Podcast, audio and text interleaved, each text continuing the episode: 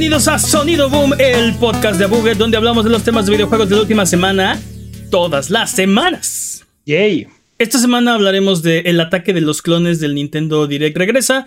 Yo soy su anfitrión, Mane de la Leyenda, y el día de hoy me acompañan Jimmy Sigilo Forens. y el poderosísimo Master Peps, el amo de los videojuegos. ¿Qué de nuevo, dude? Eh, la semana pasada dijimos algunas cosas que tal vez no fueron exactas, así que para refutarlas es hora de las patrañas. Jimmy. Ok, ¿Jimmy? las las ok, Peps, creo que las tienes que hacer tú otra vez. Jimmy, Jimmy hizo un voto de silencio. Maldita sea, esa estúpida impresora de, de clones sigue fallando. Sí. Nos van a hacer falta tus comentarios, Jimmy. pero Lo, lo arreglaremos pronto, te lo prometo. Lo arreglamos en post. Venga. Teníamos duda si el nuevo control Elite de, de- de Xbox tiene batería intercambiable o no. Pues no, no cuenta con batería intercambiable, es una batería de litio que no es fácilmente accesible y eh, es más económico porque trae menos accesorios que el, que el modelo anterior. Ok. Ok. Y el deporte que combina ajedrez con boxeo se llama chess boxing. Para competir se requieren 20 o más encuentros de box y 1800 puntos de ranqueo en ajedrez. Wow. Sí está complicado, ¿no? O sea, no Sí, cualquiera, sí, sí. no cualquiera entra al, al peligroso mundo del chessbox. Sí. Sí, no es para noobs, dude, no es para noobs. no sé quién se le ocurrió. Pero, Este, ¿qué más, Por ahí, en la, eh, por ahí en la wiki de- decía quién se le había ocurrido y cuándo habían empezado. Creo que empezó la liga en el 2005. una cosa Ah, hay una liga, ok. Sí, sí, claro, dude, claro. Ese dulce, dulce dinero de los sponsors. Está bien. Pues ya lo saben, se llama chessboxing. ¿Qué más? dude? Nada más. Ok. Basta de patrañas. Eh, si durante la duración de este podcast decimos alguna patraña, eh, nos la pueden mandar. Cualquier lugar que se les ocurra, videos de YouTube, streams de Twitch, en discord.io de a Buget. O si quieren por correo a contact.buget.com, ahí nos lo pueden hacer llegar. Solo tú nos puedes mantener honestos, manténnos honestos. Vámonos con los temas de esta semana. Dude, esta semana tuvimos cuatro Nintendos Directs. Bueno, no fueron Nintendos Directs, fueron cuatro clones del Nintendo Direct, ¿no? Eh, tuvimos evento esta semana de Nintendo, de PlayStation, de, de Xbox y de Ubisoft. Uh, Eh, Particularmente. E3, los- Sí, es el, E3 fuera del E3. sí, el E3 después del E3, así tal cual. Eh, el de Nintendo y el de PlayStation, como siempre, los anunciaron eh, sin, o sea, sin mucha anticipación, ¿no? Así de mañana hay Direct. Este, mañana hay State of Play, así. Y fueron el mismo día, aparte, Nintendo Direct y, y State of Play, ¿no? Entonces, Sí, sí, sí. eh, quiero que hablemos de eso porque creo que podemos hacer una comparación bastante directa. eh, porque cayeron el, el- el mismo día y digamos que son el evento principal. Xbox también Par- tuvo, tuvo un. Perdón, dime, dime. Un par de horas de diferencia aparte nada más. O sea, Sí, sí, sí. Una en la mañana, una en la tardecita. Y eh, Xbox también tuvo un evento esta semana, pero no fue su, su showcase eh, habitual, ¿no? Este, este fue un idea de Xbox, que es un, son, este, son videos de, acerca de los indies que van a salir en, en, en las plataformas de Xbox, donde sea que, que tengan Game Pass. Y eh, digamos que es un evento un poco más, más pequeño, ¿no? No, no va a traer los Halos, los Gears, los, los grandes juegos, pero eh, va a traer muy buenos juegos, muy interesantes de estudios independientes, ¿no? Alrededor del mundo. Y Ubisoft, pues, digamos que sacando su...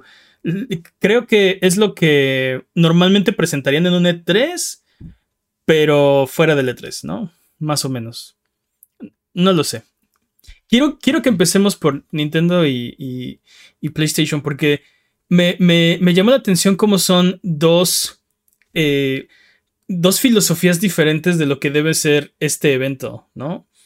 Nintendo presentó más de 50 juegos durante el evento, entre nuevos lanzamientos, remakes, títulos pequeños, títulos grandes, actualizaciones de juegos ya existentes. eh, no sé, fue así un... no- como todo en una licuadora mezclado y fue juego tras juego, así como nos tiene acostumbrado el direct.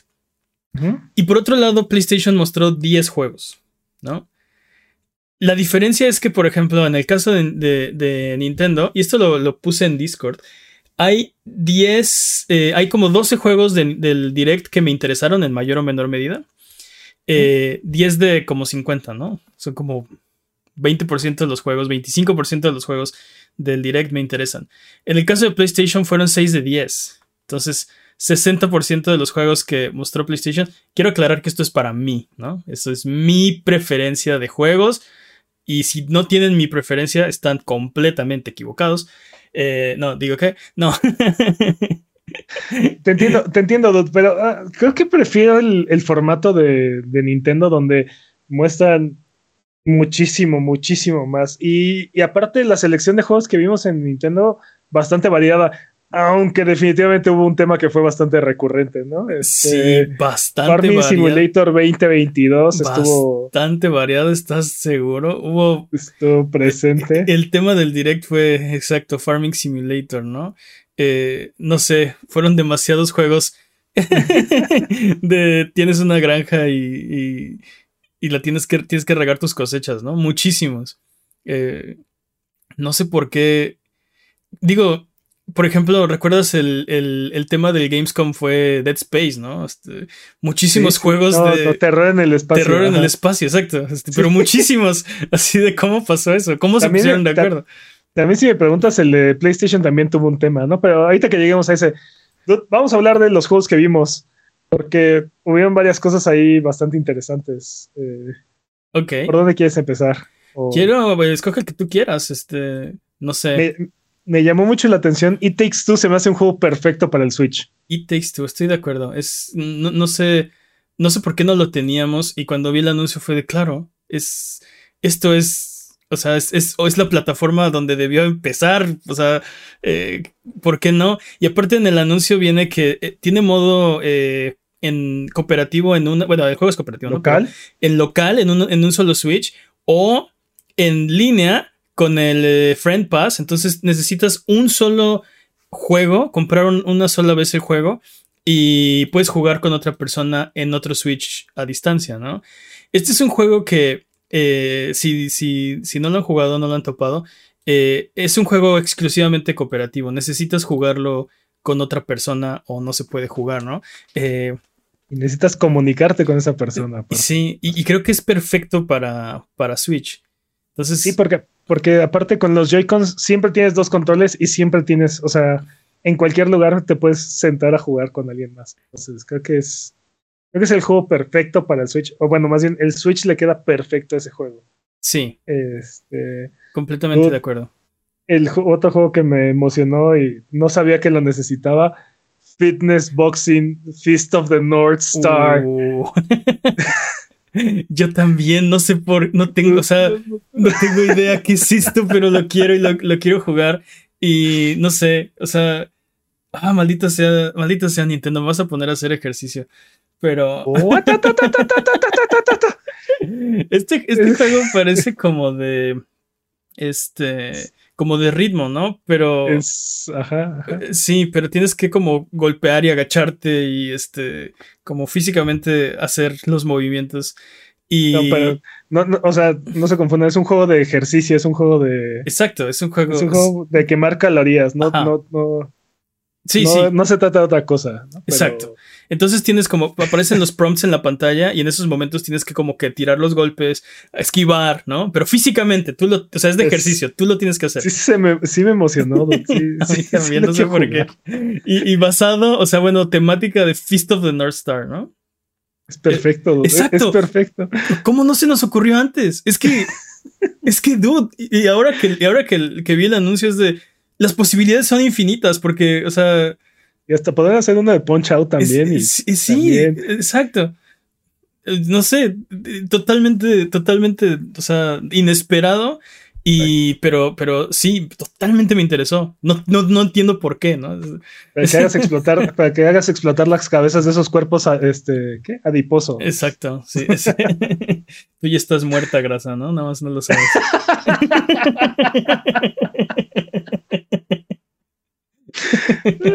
está, bastante bien.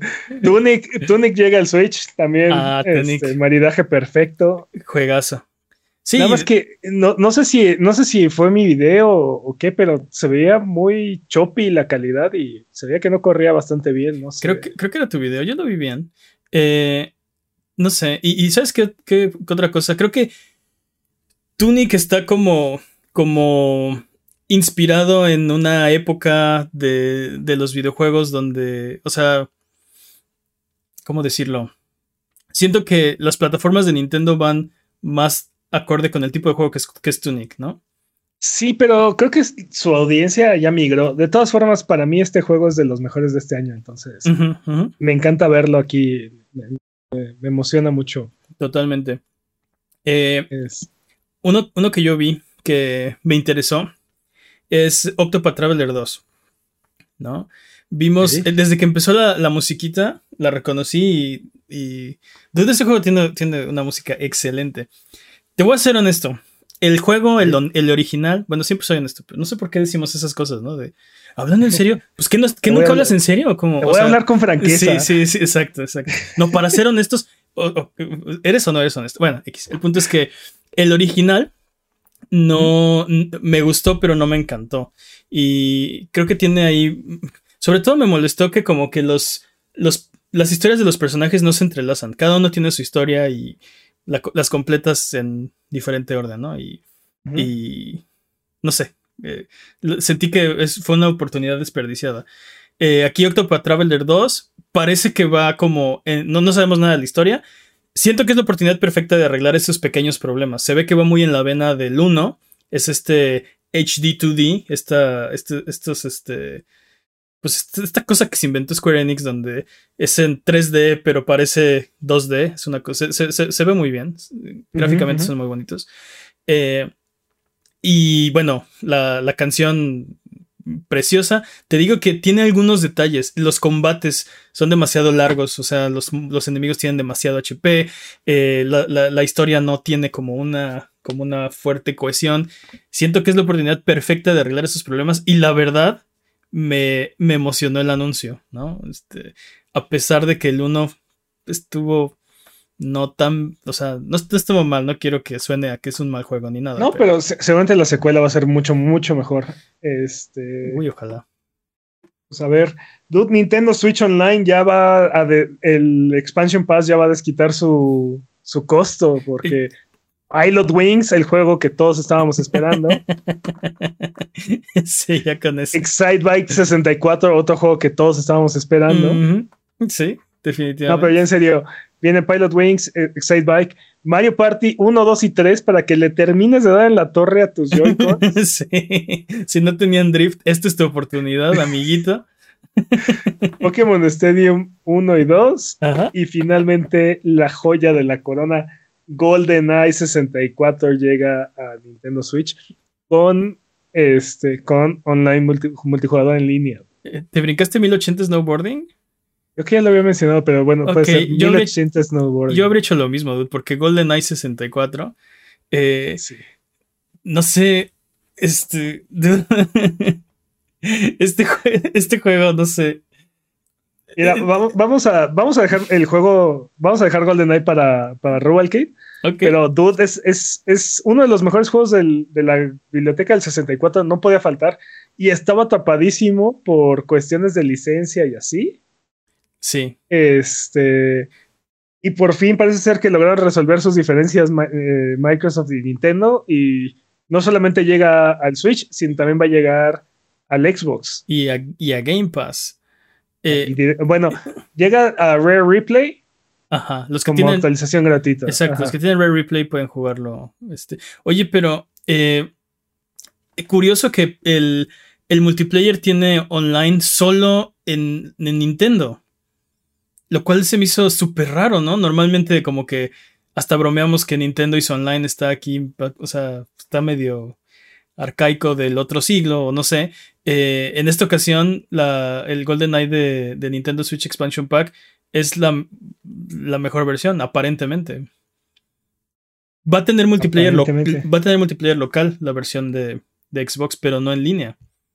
Pero creo que estás, o sea, no hay una mejor versión porque el, como dices, el multiplayer online va a estar en, en Switch, pero la versión 4K va a estar en va a estar en Xbox. Entonces, Pues sí, pero con- considerando que la versión original estaba en 480p a lo máximo, ¿no? A, a- a 12 frames. 480i era lo, era lo normal, ¿no? Tu, tu- tu televisión.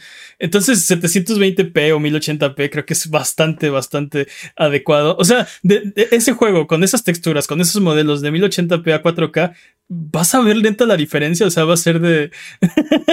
de verdad, va a ser así como eh, un punto de venta de, de necesito GoldenEye en 4K, no lo sé.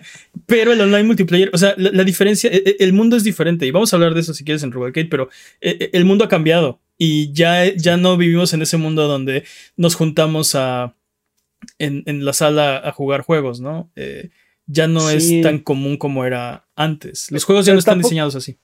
Tampoco veo mucha gente, o sea, bueno, no sé que tanta gente esté emocionada por jugar este GoldenEye 64 en línea, ¿no? O sea, Pues, con randos, así de Es que no, con- no sé qué o sea, tanta gente Con randos no, pero eso. imagínate jugarlo con la gente con la que lo jugabas hace 20 años y decir, dude, vamos a jugar GoldenEye, ¿no? Como en los viejos tiempos. si todo si todavía les hablas y si todos tienen Switch y Bueno, sí, va a estar va a estar complicado. habrá, pero- habrá quien sí, habrá quien no. Pero, pero, sí. pero sí, definitivamente, esto no es para, para, o sea, esto no es para los, los jugadores nuevos- nuevos, ¿no? Que ¿Quién sabe, dude? Igual y surge una nueva escena de, de de GoldenEye. GoldenEye en línea. Estaría chido. Yo estaría de chido. verdad creo que yo creo que esto e- esta edición es el highlight de, de estos eventos. O sea, es más, no estuvo en el ID Xbox y de todas maneras creo que fue el highlight de.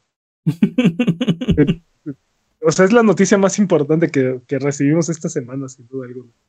sí, no sé. Ah, bueno, sí. por cierto, no lo hemos dicho, pero estamos grabando en, en miércoles esta semana. Ustedes de todas formas lo van a ver el lunes, pero Sí, si no lo están viendo en Twitch en miércoles, lo van a ver el lunes. Eh, la razón, viva México. Así que, eh, paréntesis cultural en medio del, del Nintendo Direct.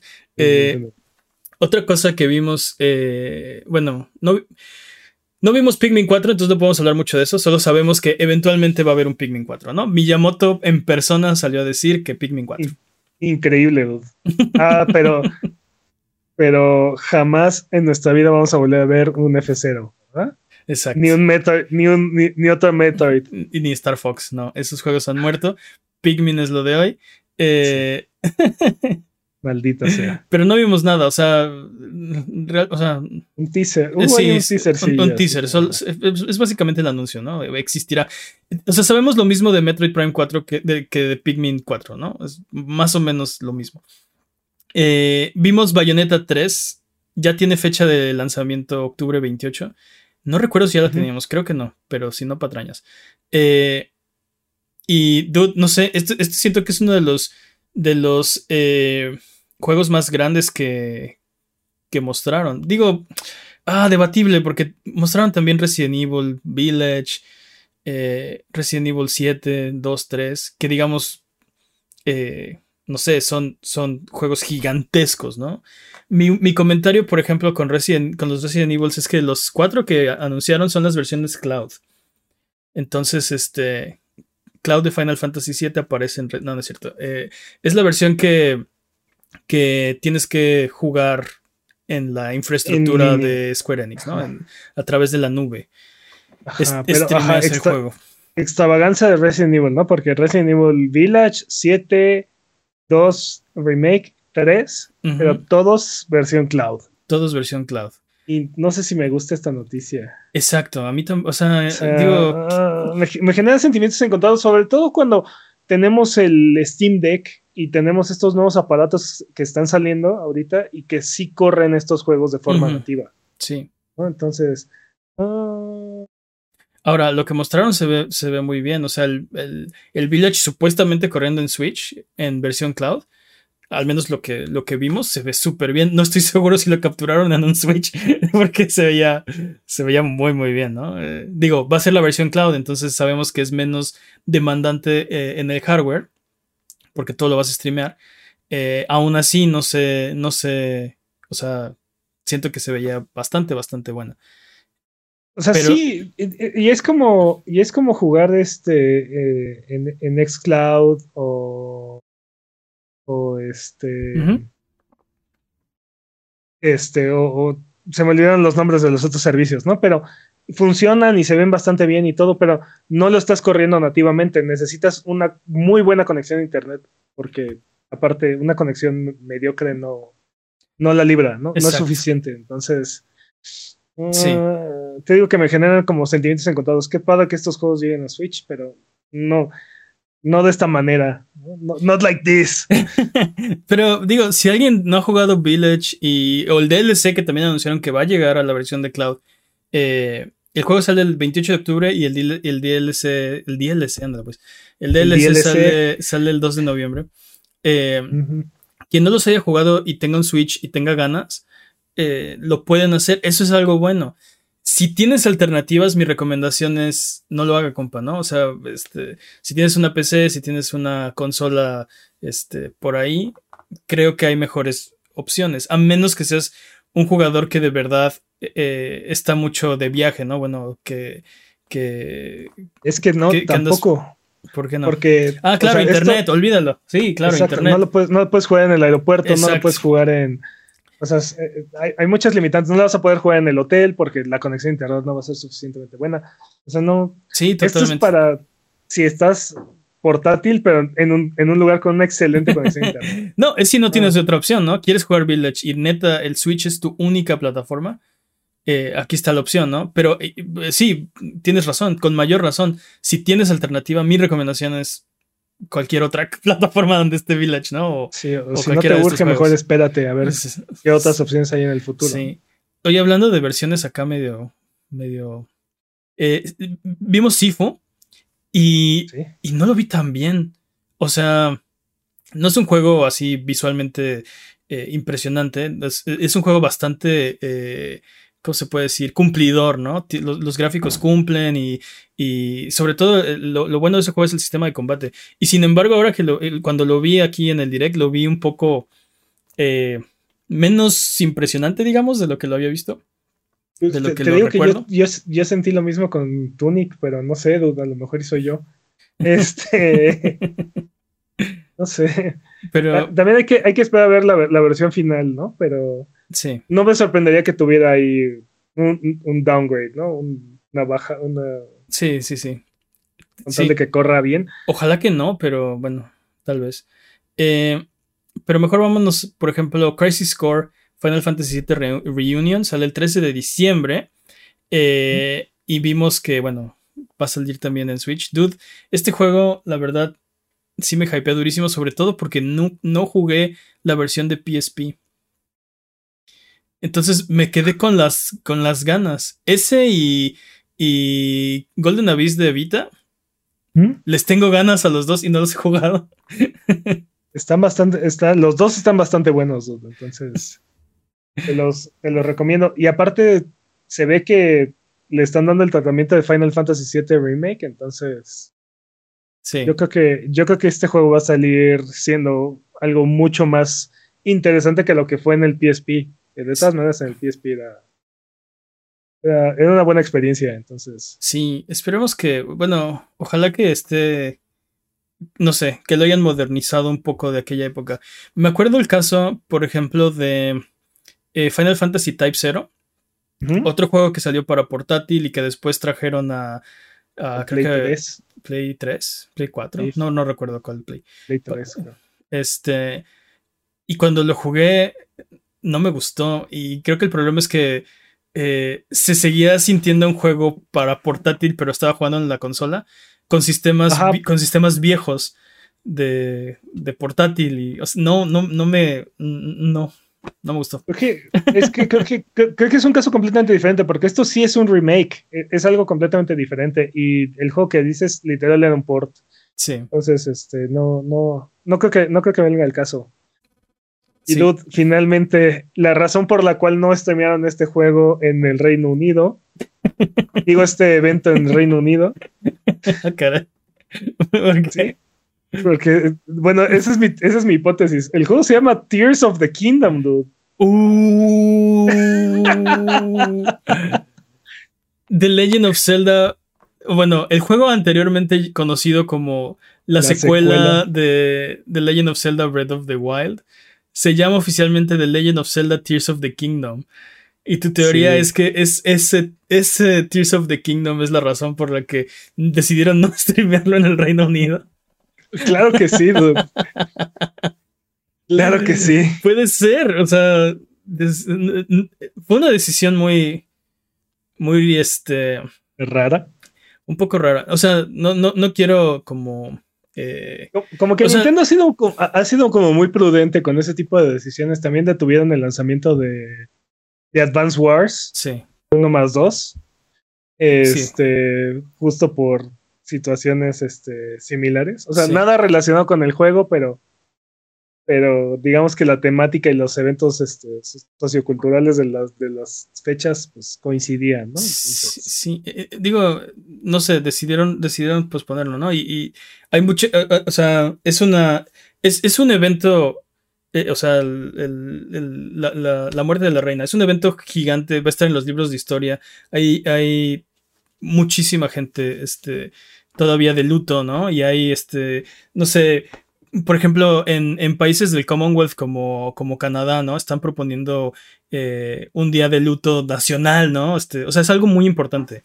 Eh, sin embargo, creo que, no sé, eh, estos son, estos son videojuegos y no tienen nada que ver con, con, la reina. O sea, entiendo la parte de respeto. Creo que es, creo que es demasiado cauteloso, si me explico, por parte de Nintendo decir, decir, no vamos a transmitir este direct porque el nombre del nuevo Zelda. Eh, no, no, no, no, no sé, es una teoría, nada más. X. Bueno, por, cualquier razón, o sea, independientemente, independientemente de la razón, ¿no? Creo que es excesiva cautela haberlo hecho así. Porque aparte, quien está interesado, igual puede ver el stream americano o de cualquier otro territorio, ¿no? Y, y ya, viste el direct esa es la cosa que en realidad es una decisión intrascendente, porque quien lo quiere ver va a tener formas de verlo. Y en realidad nada más lo están quitando de un canal de YouTube. Exacto. Y sí, sí, pero sí estuvo, o sea, sí, sí pasó eso, ¿no? Este, por extraño que parezca, este stream no, el Nintendo Direct no se transmitió en el canal, en los canales habituales de, de, Reino Unido. Pero bueno, sabemos lo mismo de, de, Tears of the Kingdom que sabemos de Pikmin 4. Ah, es cierto poquito más. casi, casi lo mismo. Oye, pero aparte, mencionamos súper poquitos juegos y ya llevamos un montón de tiempo hablando de este evento. Cierto. Este, y nos faltan tres, así que. Sí. ok. Para que, o sea, para que veas lo denso que estuvo el, la cantidad de anuncios y cosas que, mostraron, ¿no? O sea. sí, estoy, de acuerdo. fueron muchísimos. Y como ya estamos mencionando, muchos muy, muy interesantes y muy buenos, ¿no? Eh, sin embargo, o sea, la cantidad de anuncios es así loquísima, ¿no? Hay, hay entre 5 y 10 juegos entre, o sea, como entre los anuncios fuertes. Fue, fue durísimo, fue juego tras juego tras juego. Fueron 40 minutos, poquito más de 40 minutos, y vimos como 50 juegos. Entonces, o sea, ni un minuto por juego le podemos dedicar. En contraste, el de PlayStation tuvo solo 10 juegos.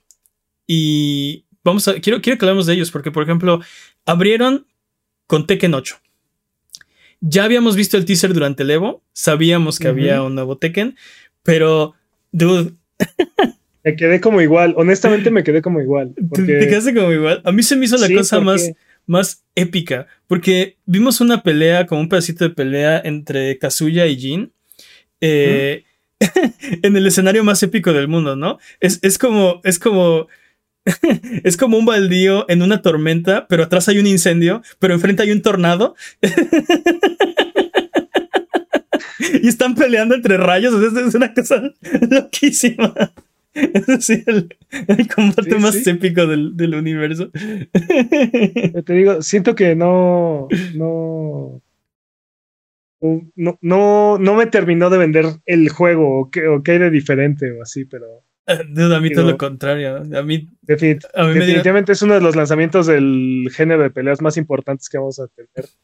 Me, dieron ganas de jugarlo y no los juegos de pelea no son lo mío, pero me dieron ganas de como pedirle a, a Rock que me entrene. Estaría bastante bien. Que me haga top player. Eh, Sí, vimos un par de juegos de PlayStation VR 2, Star Wars Tales from the Galaxy's Edge y The Meo. The Meo es un juego que Alan Toys 1, un, un, amigo del canal, nos ha estado diciendo que lo jugamos y no le hemos hecho caso. Pues ahora viene PlayStation VR 2 también. Esos dos creo que, que fueron como los anuncios menos interesantes para mí. Pero después vimos Like a Dragon Ishin, que es básicamente Yakuza, pero en la época de, de Japón feudal, ¿no? Y está raro porque lo que, lo que dicen, hicieron un post del PlayStation Blog, este, los, los creadores, no me acuerdo quién, y decía que el papel principal lo interpreta el protagonista de, de Yakuza, ¿no? Este, Kiryu. Entonces es la misma cara. Y, o sea, son como los personajes de, de la saga de Yakuza, pero en este, en este como universo alterno Japón feudal. Eh, pero como lo menciona es, los personajes de Yakuza están interpretando a estos otros personajes, ¿no? Está raro, como si fueran actores, os de cuenta. Pero... Está interesante. Y aparte me gustaría ver las comparaciones con, con... Bueno, es que ni siquiera sé si vaya a entrar en el mismo género, pero... Eh, ah, ah, Ghost of Tsushima, ¿no? o sea, ¿qué tan diferente de Ghost of Tsushima va a ser? Eh, sí. Y... o, o incluso del mismo evento, qué tan diferente de Rise of the Ronin va a ser, ¿no? Este. Porque. Sí, ahorita hablamos de Rise of the Ronin, otro juego de, de samuráis de este direct, ¿no? Eh, si quieres hablamos de una vez de ese, porque se ve muy bueno. Ese juego, Rise of the Ronin, es de, de, Ninja Theory. Cuando vi el logo y vi como el Japón acá, este, feudal, pensé que tal vez era Neo 3 o algo así.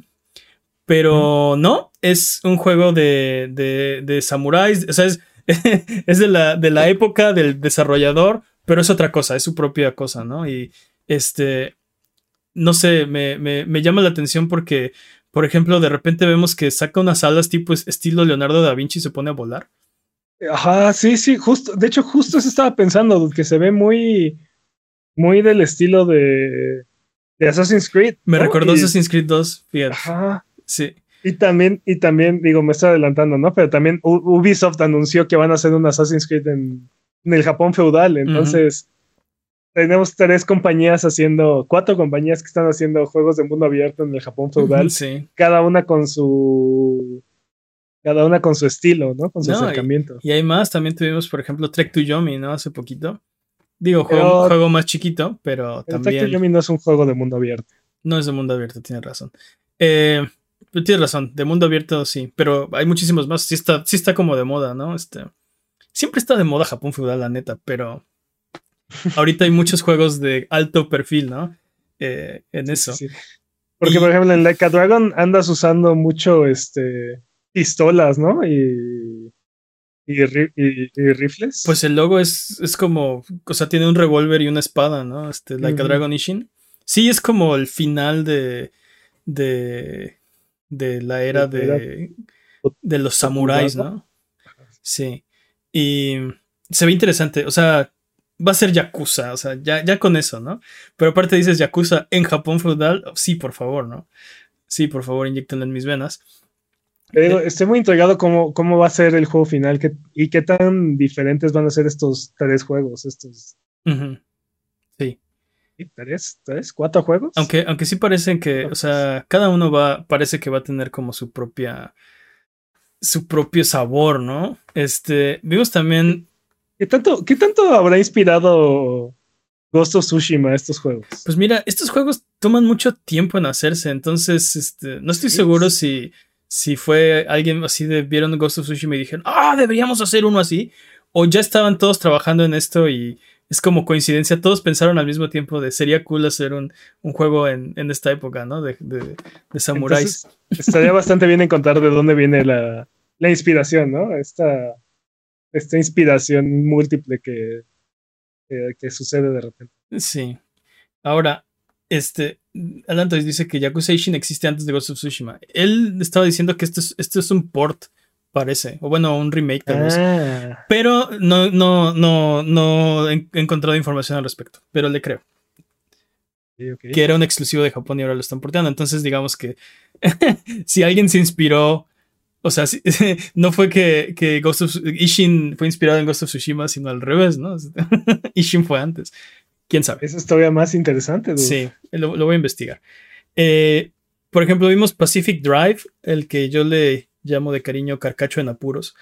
Eh, sí, ¿por, qué, ¿por qué elegirías ese auto para que sea eh, tu auto de escape en el apocalipsis. Exacto. Es, es, de todas las opciones, creo que eligen la menos, la menos confiable. está raro porque es un carro como muy viejo, es una carcacha, pero está como tuneado, ¿no? Tiene como tecnología acá loca y parece ser como dices, ¿no? Estás manejando en un apocalipsis o algo así, como no sé si huyendo o corriendo hacia el apocalipsis, algo así raro.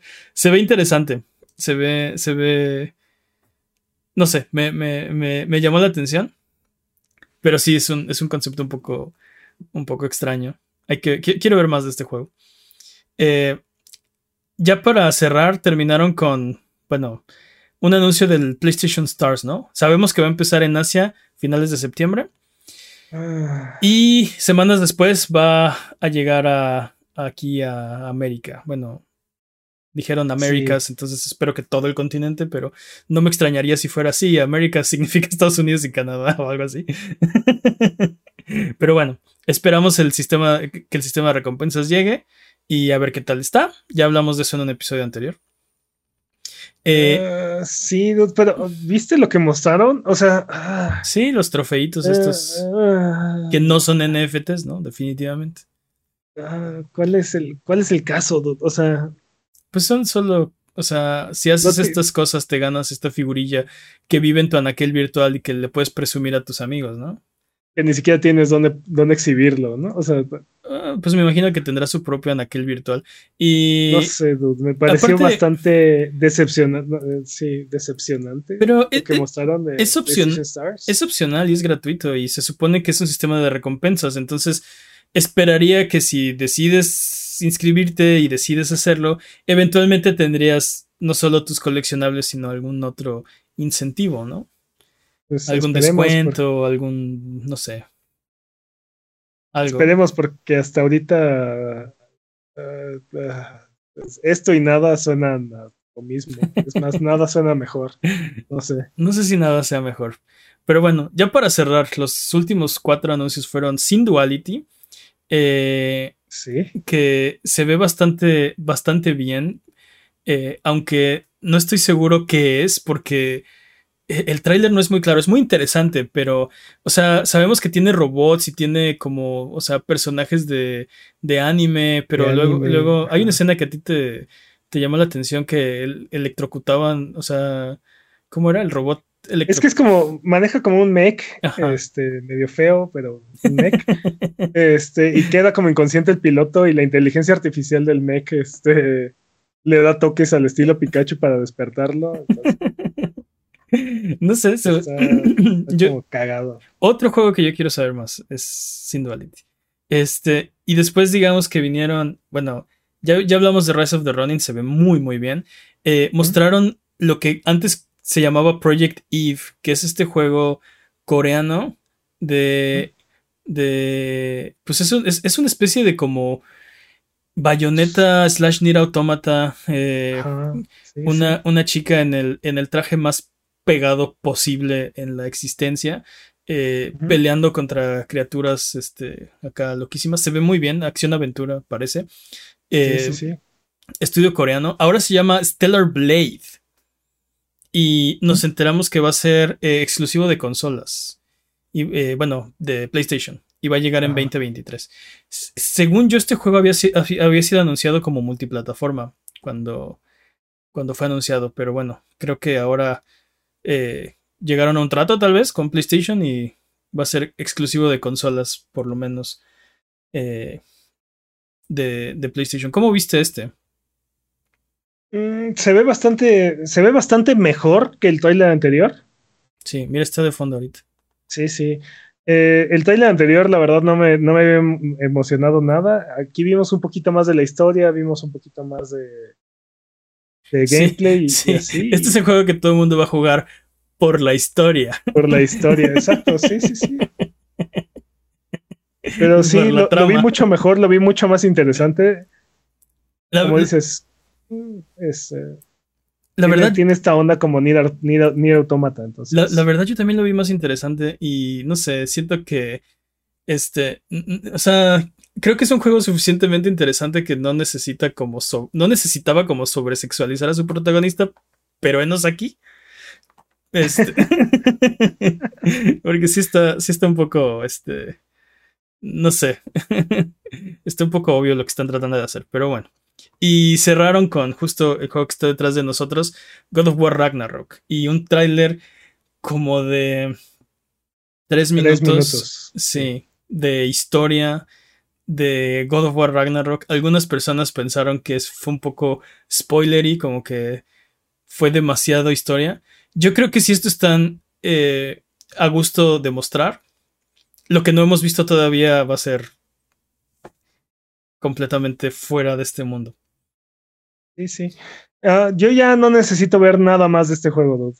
Sí, no, de hecho, o sea, si nunca hubiera visto nada de este juego, no necesitaría ver nada. O sea, ya, lo, lo, voy a comprar. El día que me digan que está disponible, lo voy a jugar. Y, y ya, no hay, no hay de otra. Pero desde el tráiler es hype, me, me hypeó. Y... Sí, no, se ve bastante bien y, y sigue vendiendo, o sea, dude, sí, necesito jugar este juego, lo quiero jugar ya, pero ya no quiero ver nada más, dude, ya, ya, ya estoy vendido, ya. Sí, igualmente. No sé, no, no sé qué más. No, sé si queremos eh, ahondar más. Eh, solo, solo, o sea, no es que. Ah, lo que, lo que aparece en ese tráiler, dude, es como cosas que, que, has escuchado sobre la mitología, pero puestas ahí eh, en la pantalla. Y además, como detalles de la trama, de lo que, de lo que sigue en el juego, este, esta relación que parece ser que eh, no sé, hay, hay, hay, hay problemas o bueno, hay este, retos en, en la relación de, de, Atreus y Kratos, ¿no? Hay problemas de comunicación, hay... Eh, sí, este... Yo nada más, lo único que espero es que no usen los viejos clichés de, de Kratos, que, o sea, que le reclamen que es egoísta, que, que solo es violento y así, porque el, crecimiento del personaje que vimos en el, en el, juego pasado, me gustaría que siguiera evolucionando, ¿no? Y lo que vimos en el trailer anterior de que Kratos es la voz de la razón, es. o sea, a mí me parecía el mejor como evolución del personaje que habíamos visto. Entonces, no quiero que. No quiero que pierdan eso, pero.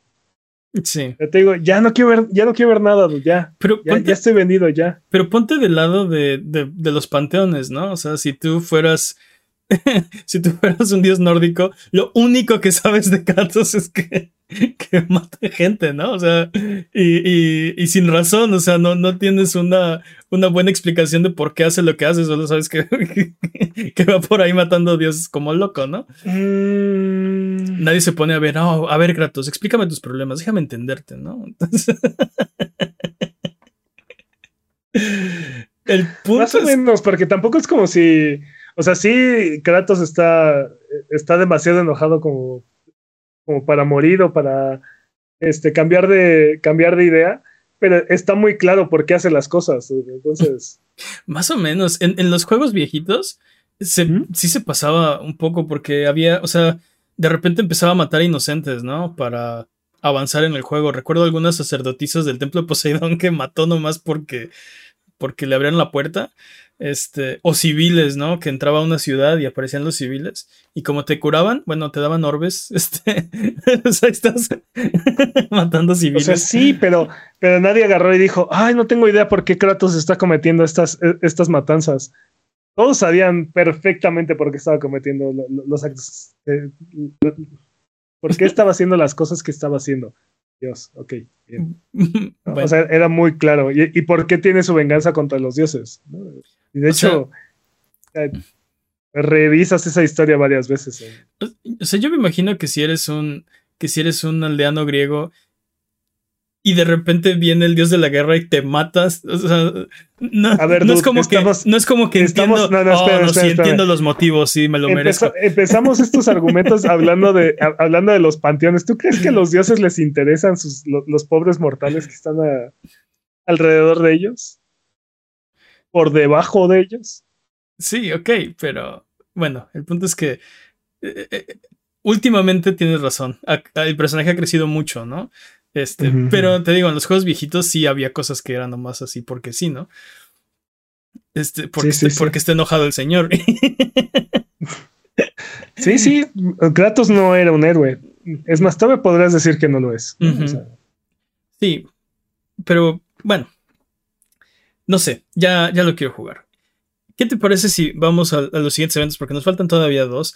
Y el siguiente Sí, es sí. el ID at Xbox. Este evento ¿Sí? es más pequeño eh, en el sentido de que tiene juegos indies, ¿no? No vas a ver el, el gran ju- siguiente juego de Xbox aquí. Sin embargo, tiene juegos muy interesantes, ¿no? Este, creo que hay unos de los cuales podríamos hablar, como el de, el de Ghostbusters, ¿no? Spirits Unleashed. Algo interesante de también estos juegos que vamos a mencionar es que vienen a Game Pass. Creo que Día todos, ¿no? Los que, los que se anunciaron en la idea de Xbox. no, to- no todos los que se anunciaron, porque por ejemplo, ah, Spider Heck, este, que se ve chistoso, no llega a Game Pass, ¿no? Pero, pero muchos de estos juegos llegan a Game Pass y muchos llegan o, o llegan directo a Game Pass o llegan a Game Pass en día uno. Ok. Entonces, Sí. sí, como dices, este de, de, Caza- de los cazafantasmas, que es este un juego asimétrico, ya lo hemos comentado varias veces, ¿no? ¿Qué tan exitoso vaya a ser o qué tantas piernas vaya a tener este juego? Quién sabe, pero llega directo a Game Pass en, en Xbox, entonces, Eso, tanto en PC como, como en consola. eso definitivamente le va a inyectar ahí más vida, ¿no? De la que podría tener si, si no se hubiera lanzado así. Me recuerdo, por ejemplo, el caso de Babylon's Fall, que, que en paz descanse, que fueron lo suficientemente tercos como para decidir no solo cobrar, sino lanzarlo exclusivo en un sistema donde aparte necesitas pagar por el online, ¿no? Y, y pues el resultado es que lo van a cerrar, ¿no? En menos del año. Creo que es un grave error. Pero, no sé, creo que justo ponerlo en, una, en un servicio, no sé, Plus, eh, Game Pass, o simplemente lanzarlo gratuito, ¿no? Este, hacer un, un esquema ahí de, de Battle Pass para este tipo de juegos es mejor idea. Sí, sí, totalmente, totalmente. Y te digo, vamos a ver cómo lo van a ir eh, apoyando con contenido adicional, pero de entrada, entrada va a llegar directo a Game Pass. También Metal Hellsinger llega el 15 de septiembre a Xbox, PC y, y- y también directo a Game Pass, ¿no? Es- es- Entonces, sí, este es como Doom Doom Revolution, ¿no? Doom Doom Revolution. o sea, Perfecta descripción, Doom. ah, ok, todos lo Le entendimos. diste, el, le diste el clavo. sí, está chido. sí, se ve chido. ¿Cuál otro? ¿Qué más vimos? Sí. Moon Scars, dude, también. Este Souls-like 2D, este, con pixel art, que se ve bastante bueno. También llega directo a PC y a, y a Xbox en Game Pass el 27 de septiembre. O sea, Sí. estamos hablando de juegos que llegan ya en un par de días. O ya No. van a estar disponibles cuando escuchen esto. Perdón, Eh, mane. No, sí, este, este también me, me- me gustó mucho el, el arte de Moonscars. Me recuerda mucho a otro juego que se llama, bueno, nunca, sal- nunca salió, pero se llamaba Aether, E-I-T-R. Eh, bú- búsquenlo por ahí, se veía, o sea, nunca salió, nunca... Yo lo jugué en, en- creo que en la PlayStation Experience, lo ju- jugué Aether, nunca salió el juego. Y este me lo recuerda. Es diferente, no es exactamente igual, eh, pero digamos que el, el- el arte se ve muy bien. Sí, no, no siento que se parezca, pero sí. A mí me- a mí me lo este, recuerda. Sí, definitivamente son- o sea, o sea, no son uno a uno, ¿no? Uno es en, en 2D y el otro era como isométrico. Y, Y, y- ya.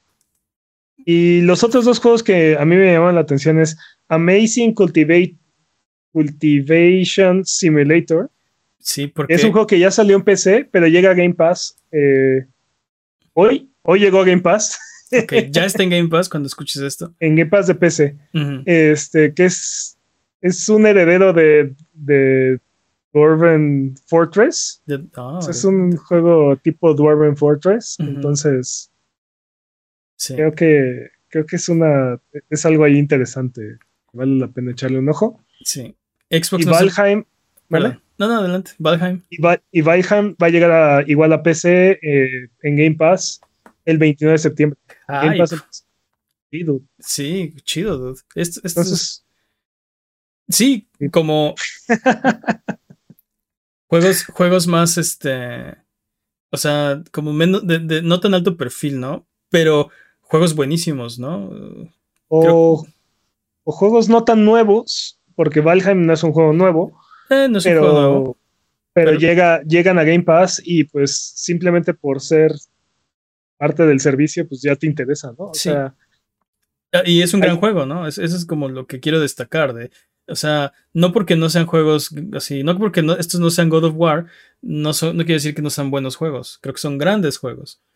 Totalmente. Y, y- y hay algo para cada quien aparte, porque habían, o sea, hay una variedad ahí de géneros. También, por ejemplo, abrieron con Evil, ¿se llama? Sí, como Evil Lee o E- E- Ev- Evil. Evil, Evil, no sé. no, no sé cómo llamarlo, dude, pero es, es básicamente algo así como, como, ah, Among Us. Es algo así como Among Us, pero un poco más complicado, como más, este, Sí, su propio sabor de Among Us, ¿no? sí, ¿no? Que también llega, llega directo a Game Pass, y así como esos, hay varios, ¿no? Entonces, Sí. este, como dices, es un evento más pequeño, con juegos no tan nuevos o no tan, comillas, interesantes, pero, pero, pero creo que hubo algo para cada quien en, cada una de estas conferencias. sí, City Skylines, Turnip Boy Robs a Bank, este... You- Nada más con el nombre de esas sagas. You suck at working. Sí, es, es como el de Turnip Boy eh, commits tax evasion.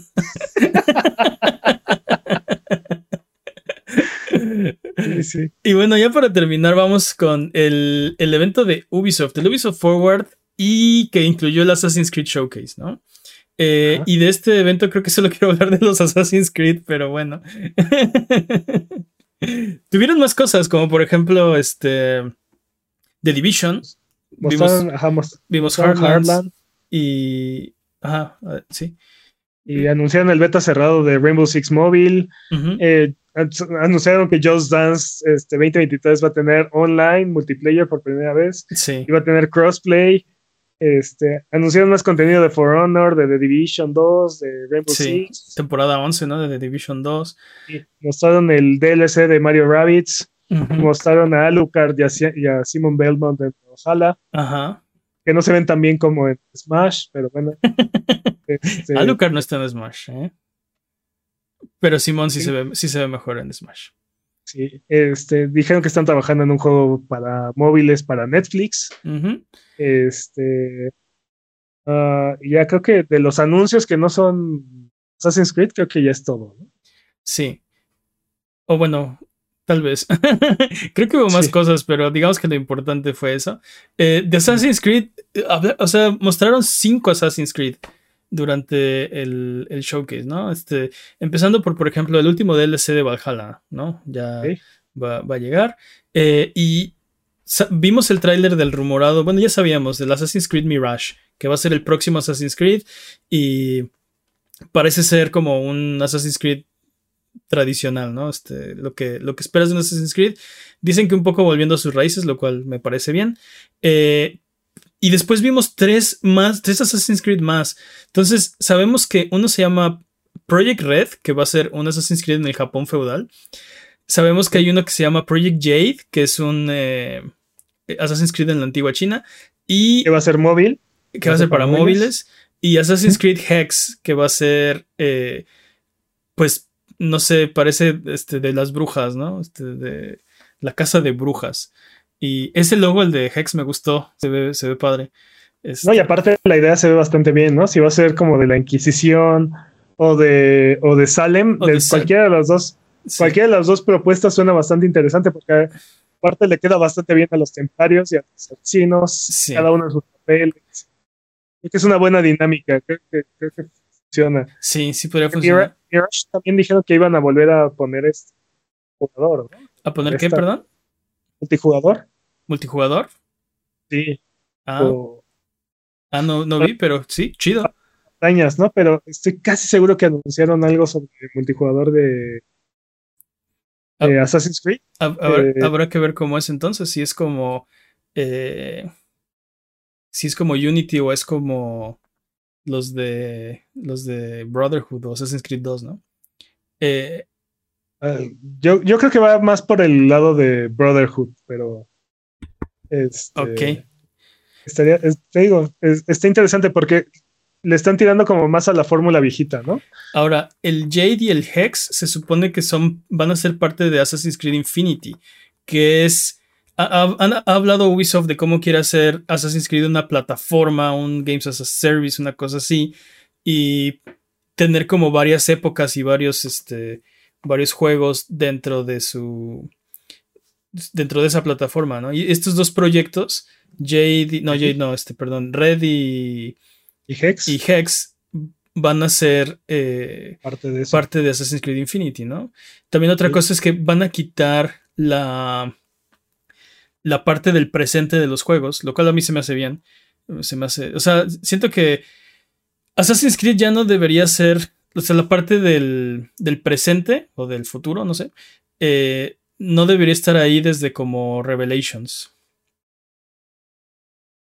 No, no. Realmente no podría opinar. No he jugado suficientes Assassin's Creed como para opinar al respecto. O era el 3, patrañas. Pero, bueno. Creo que, o sea, creo que están teniendo o han tenido muchos problemas para hacer que haga sentido, ¿no? Porque en el, en el primero tenía mucho sentido que, utilizaran esta tecnología y, así fueran investigando, pero de ahí, pues cada vez que viajas al pasado tiene menos y menos sentido, ¿no? O sea, ¿qué, ¿qué, más puedes saber? ¿Qué más puedes investigar que no...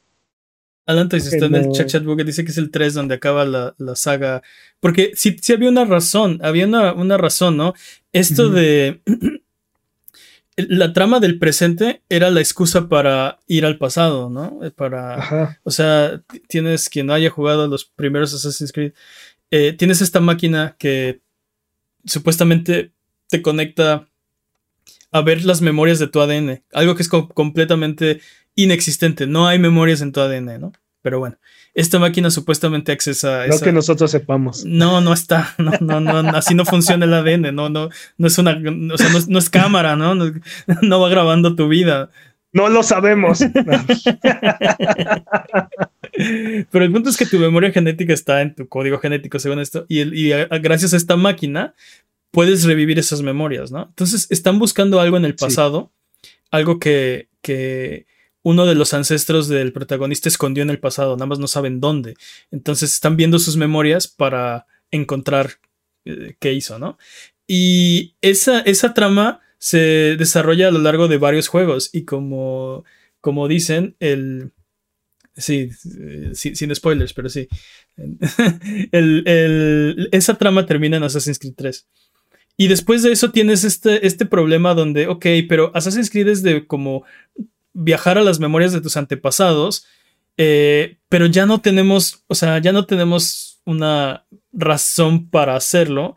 Eh, entonces empezaron a inventar cosas como que la compañía de Abstergo en realidad hace videojuegos en esta realidad alterna de Assassin's Creed y básicamente reviven las memorias de gente y las ponen en un juego, ¿no? Las, hacen jugables, una cosa así. Eh, o, sea, están, están confesando que Abstergo es este es, Ubisoft. Es Ubisoft, sí. No, y aparte creo que eso genera otro tipo de problemas porque diluye, diluye la importancia de la historia que estás jugando en el pasado. ¿No? Porque en lugar de, que sea una historia relevante para este personaje y para, para su o sea, sí, que, su vida o, lo que estás jugando sea relevante, se vuelve, se vuelve un poco más trivial. Sí, este. e, exacto. Ya, o sea, no hay una razón fuerte por la que tienes que ver la parte del presente, solo la del pasado, es lo que, de hecho es el punto de venta del juego. En ninguno de estos trailers está la parte donde alguien, alguien se, oh, voy a meterme el ánimo, sí, ahorita vengo, y se conectan a la Matrix, porque eso no importa, porque eso no es importante, lo que nos importa es el, periodo histórico, el, o sea, el personaje que nos están vendiendo ya es el vikingo, ya es el samurái, ya es el... e, eso es lo, a, a lo que venimos, ¿no? Entonces creo que está bien que decidan, ok, ya extendimos este, este, este gimmick, esta, esta temática de conectarse al pasado mucho tiempo sin razón, vamos a desecharla, ¿no? De plano. Creo que también es como parte del legado, ¿no? Porque uh, Assassin's Creed nace cuando eh, no sabíamos qué hacer con el HOT, o como que queríamos desaparecer el HOT de los videojuegos y queríamos hacerlos completamente realistas y que se fuera, se vieran súper este, super creíbles y así. Y, y, y, la parte del Animus como que justificaba esta parte de, de videojuego, ¿no? De te mueres, este, ah, vuelves a cargar, ¿no? Porque en realidad eso no pasó, no pasó así. Uh -huh. Así sí, no te, era la historia. Te desincronizaste. Eh, exacto, sí. ¿no? Este, te, te, te, moriste porque te pegaron. No, no, no.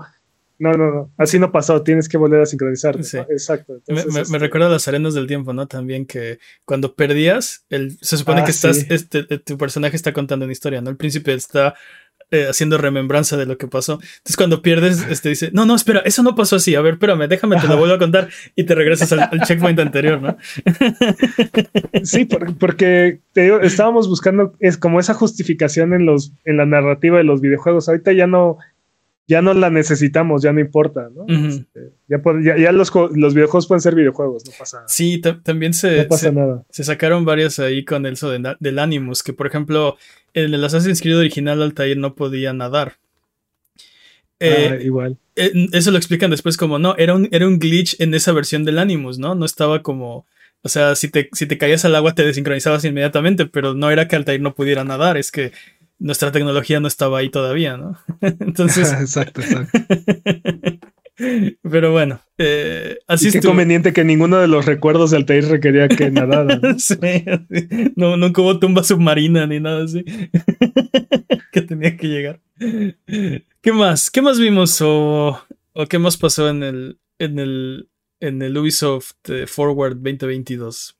Pues ahí salió el buen Yves Guillemot a, a, platicarnos que siguen mejorando las condiciones laborales, que han contratado a más de 4.000 empleados, están, están, están trabajando duro para desarrollar en móviles. Este, el trato con Tencent fue para eh, tener la libertad de hacer lo que quieren. Uh -huh. que, que, van a meter juegos de otras compañías a Ubisoft, a Ubisoft Plus. Ok. Este, que, van a, que van a meter indies principalmente a Ubisoft Plus de otras compañías. Este, que a partir de Skulls and Bones sus juegos van a costar 70 dólares. Mal juego para empezar a cobrar 70 dólares. Totalmente de acuerdo, lo cual es, es, es excelente, dude. Sí. Es, es, es, excelente porque va a generar una, una, reacción en cadena que nos va a regresar a los juegos de 60 dólares. Ojalá. Y también, también hubo por ahí una entrevista donde, donde Yves comentó que siguen pensando qué hacer con los NFTs. Que los tiren a la basura, tengo una buena idea. Sí. Bueno, ¿qué opinas? básicamente fue como lo más, lo más relevante de okay. este evento. Todo eso para decir, de esta semana tienes cuatro eventos. ¿Cuál fue el que más te gustó? ¿Cuál disfrutaste más? Jimmy. Ah, Digo, no, Peps. No sabría, no sabría decirte qué evento fue el que más disfruté, pero para mí, te digo, el highlight de todo esto fue GoldenEye. GoldenEye salió de esta tumba. Que digo, ya había anunciado Nintendo, ¿no? Que ahí venía. Uh -huh. Sí, pero no no me, no me imaginé que, por ejemplo, iba a llegar a, a Xbox también, sí. simultáneamente. Sí, no sé, para mí te digo, creo que disfruté más el direct. Creo que pasé mejor rato viendo el direct. Pero los anuncios del, del State of Play para mí fueron mucho más. Me, me hablaron más, ¿no? Me, o sea, son más mi tipo de juego lo que vi ahí. Este, pero se me hizo corto, se me hizo que, que, que, me dejó queriendo más, ¿no? Quería ver los 50 juegos que me enseñó Nintendo y, y fueron una, una, selección curada de, de 10 muy buenos, ¿no? Bueno, 6 muy buenos o, y 4. o, 22, o 22 juegos, ¿no? Como, como eran antes los eventos. Tenía muchísimo que no veíamos un evento donde, donde hubieran tantos juegos, uh -huh. tantos anuncios, este, como dices, ¿no? Uh, Cambal, este, ahí entre cosas nuevas, cosas que ya habían salido, cosas que ya habían salido en otras plataformas, pero no en esta, este. Sí. Entonces. Más eventos como estos, menos eventos diluidos. Exacto, sí. Eh, en, en, resumen, es, o sea. Eh, sí, más eventos de, de, estos, más eventos buenos, ¿no? Este, independientemente de, que, de en qué plataforma eh, juegues o disfrutes más. Pero sí, no sé, creo que creo que eh, Nintendo tuvo un show más divertido. Por lo menos más variado, muchos más juegos. Pero bueno, eh, vámonos con la siguiente sección porque ya nos explayamos bastante. Eh, recuerda que si tienes alguna pregunta de lo que sea, estamos en redes sociales como Abuget o en discord.io diagonal Abuget para hablar de videojuegos entre episodio y episodio. Sonido Boom es tu podcast y puedes pedirnos que platiquemos de lo que tú quieras. Como dije la semana pasada, básicamente somos tus, tus simios bailarines, así que dinos de qué quieres hablar y aquí con gusto lo hacemos. Es hora del speedrun de noticias. El speedrun de noticias es la sección donde hablamos de las noticias que son importantes, pero no son tan importantes como para dedicarle su propia sección. La categoría es podcast por ciento. El corredor de este año es Master Peps. ¿Estás listo, Master Peps? Listo. Speedrun de noticias en 3, 2, 1, tiempo. Nuevamente se filtran imágenes de lo que ahora parece ser el inminente lanzamiento de Uncharted Legacy of Thieves en PC. Este, esto de acuerdo con la ahora erradicada infografía de la colección de juegos, estaría llegando el 19 de octubre tanto Steam como Epic Game Store. Órale, súper bien. Sí, dude. Es, es lo que sería Uncharted 4 y, y Uncharted Los Legacy. Los Legacy. Ah, los Legacy. Sí, sí. No, pues súper bien, súper bien, dude. Creo que esto, esto, es, esto es bueno. Y pues, también... Vamos a ver si sí se confirma, ¿no? Pero aparentemente le genera dinero a PlayStation también, así que ganar, ganar. 343 Industries, eh, el estudio a cargo de Halo, ha perdido dos de sus grandes directores, Bonnie Ross, fundadora y vicepresidenta corporativa en Microsoft, y David Berger, desarrollador líder del Sleep Space Engine, anunciaron su salida esta semana, lo que ha provocado una completa reestructura dentro del estudio. Este, se crean nuevos puestos. Ok.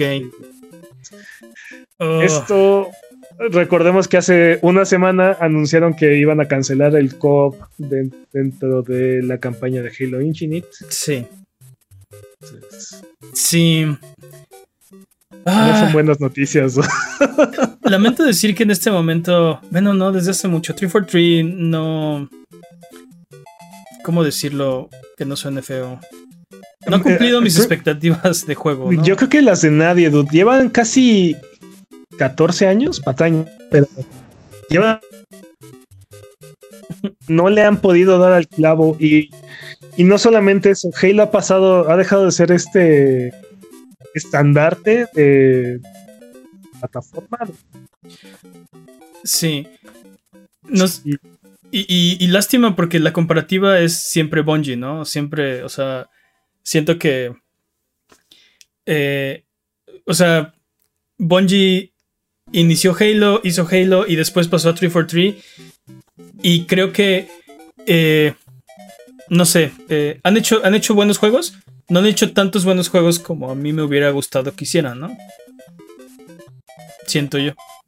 Sí, y, definitivamente uh, los juegos no han estado a la altura de las, de, las demandas o del mercado, ¿no? O sea, eh, Halo Infinite tiene tiene muy buena jugabilidad, pero el contenido de Game as a Service pues ha sido faltante, ¿no? Sí. Y igual con la campaña, ¿no? O sea, funciona, pero el mundo abierto poco vacío, todo, todo se ve igual. no, le han dado al clavo. Sí. Siento que. Siento que van como un pasito atrás del resto.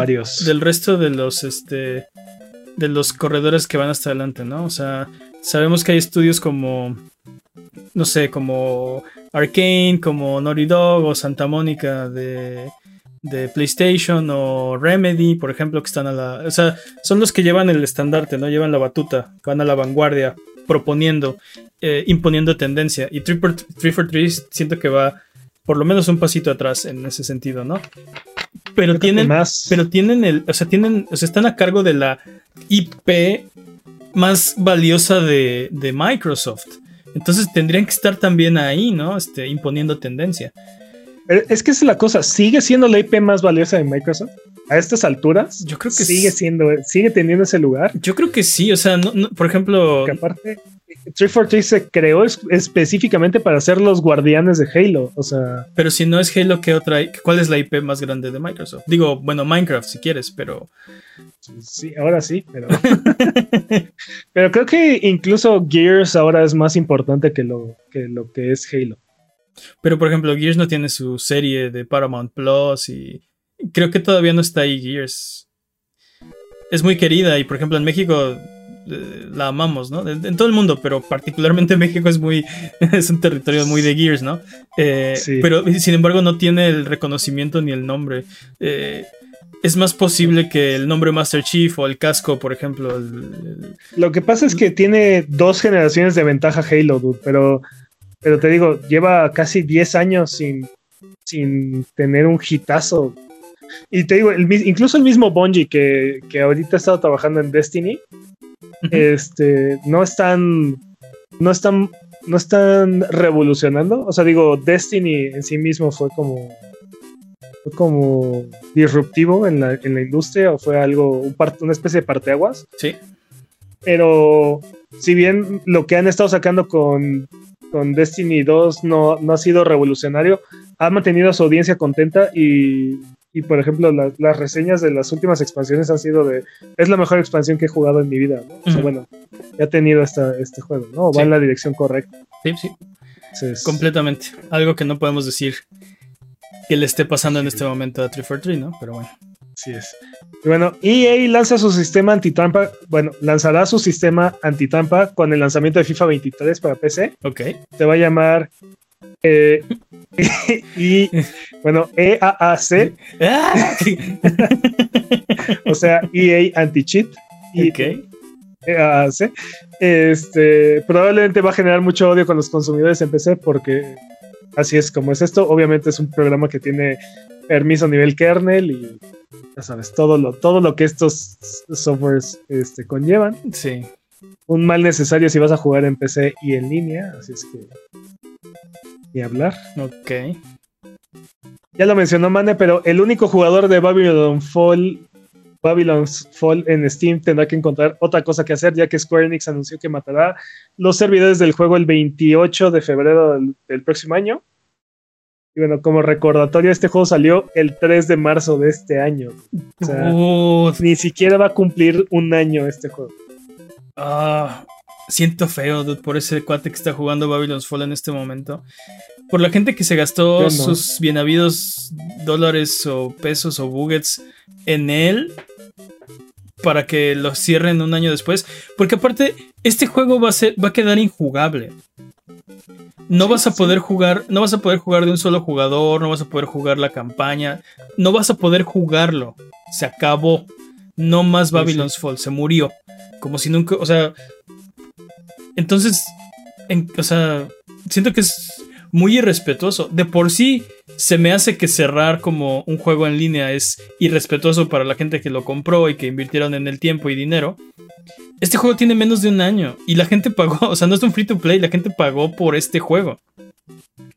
Sí, totalmente. Y- Y, aparte, yo estoy seguro que lo que demanda de servidores este juego no ha de ser, no ha de ser mucho para una compañía como Square Enix. O sea, el, sí, la calculadora que corre. Sí. La- No, y aparte prometieron que se iban a comprometer con este juego y que lo iban a mejorar. y que- Acaban de prometer que este juego no estaba muerto. El mes pasado acaban de decir que, que temporada y que no sé qué, que lo iban a arreglar, ¿no? Y se los dijimos creo que en aquel entonces. Eso, eso es lo que dicen todos. Eso es lo que dijo Anthem. Sacó un roadmap de cosas que según iban a ser cataclismos y no sé qué tanta cosa. Este, para que no te vayas, ¿no? Pero la realidad es, estos juegos están muertos. La, la- la desgracia para mí o lo que no siento que no se vale es matar el juego, ¿no? ¿Por qué no? O sea, ¿por qué no dejarlo en un estado donde se puede jugar estilo como Legacy, ¿no? Ahí de, bueno, ahí quien quiera.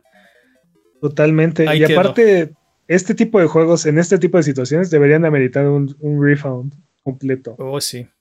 Pero bueno. Lo siento mucho por ese dude. Sí. Pero también le están haciendo un favor.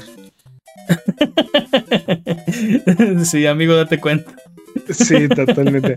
bueno, Square Enix continúa su vergonzosa incursión en el mundo de NFTs.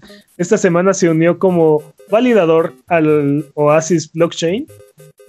Y bueno, otras compañías que ya forman parte de este, de este blockchain son Bandai, Bandai Namco Research, Sega, Ubisoft y Netmarble. Así es que tampoco es como si pudiéramos reclamarle mucho a. Pura fichita, pero bueno.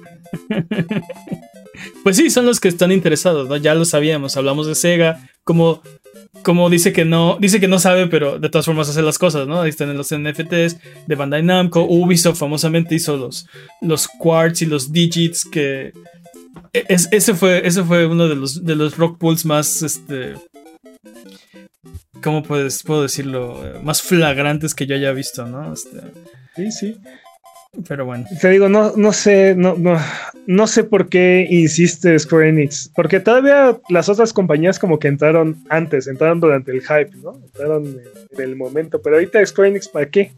¿Para qué hace esto? en algo tenían que invertir esos 300 millones que les dio. Exacto. Que les dio. Ah, ¿cómo se llama? Embracer. Eh, Embracer Group. Eh, eh, bueno. Niantic continúa intentando replicar el milagro que logró con Pokémon Go. Ok.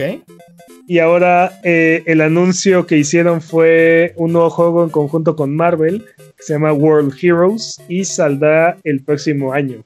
O sea, vas a salir a caminar y te vas a encontrar a Iron Man o algo así. Algo así, no, mira, no mostraron mucho, pero en el trailer que mostraron, este, las personas, este, alguno tenía el, escudo del Capitán América, otro tenía la visión de Cíclope. Ok. Alguien, alguien llama el martillo de Thor, ¿no? Y están ahí lanzando rayitos a la nada. Creo que, creo que Pokémon Go es un rayo de esos que no van a caer dos veces. O bueno, más bien es un rayo punto. Eh, sí, no le van a pegar otra vez. Porque aparte ya tuvimos eh, varios, varios juegos que intentaron lo mismo con IPs bastante grandes como los cazafantasmas o Harry Potter. y no más, no. Dice, Alan, dice que vas a andar en barrios peligrosos salvando gente con tu celular. Seguramente. Seguramente así va a funcionar. ¿Qué más? Alto ladrón. Recibe este. recibe este rayo de mi martillo. Sí. Este. Optic Blast, ¿no? y se pone, se pone el celular aquí en la cara y nada se pone rojo.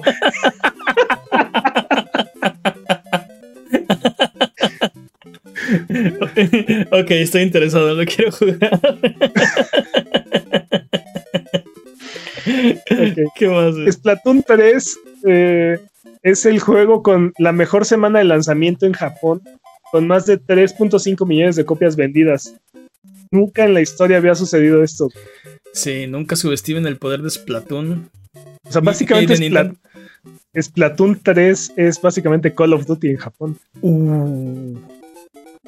Va a salir, va a salir Phil Spencer a decir, ven, ven como Call of Duty no es nada de especial. Miren, Splatoon es. Splatoon es Call of Duty en Japón, ¿no? Oye, por cierto, toda la discusión de la semana pasada fue giró en torno a Call of Duty y así, pero en realidad la mitad del dinero que está haciendo Activision Blizzard y el área que está creciendo es su área móvil. Sí. Aparte de King, ¿no? Activision Blizzard King. Sí, la K. Exacto. La K de ABK es la que. Sí, es la, que está, es la que está haciendo los billetes, pero bueno. X. Este. Y bueno, finalmente ya puedes vincular tu cuenta de Discord con Xbox. Este, puede ser que ya puedes, ya está lista la integración, ya pueden hacerlo en este momento.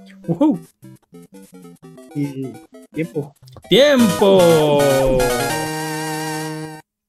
Dude, buen tiempo, pero siento que lo vas a tener que repetir porque hubo foul en la salida. Vámonos con lo que sigue. sí. Hay un banderín en el campo. es hora de frotar la lámpara maravillosa y subirnos a las alfombras voladoras para irnos a la tierra de los descuentos. Arbano, ¿qué nos tiene esta semana? Esta semana, para sus servicios de suscripción, eh, en Game Pass, Metal Hellsinger está disponible a partir de ya. Ya uh. lo pueden descargar, ya lo pueden jugar. Eh, en PlayStation Plus, Deadloop llega el día 20. Ok.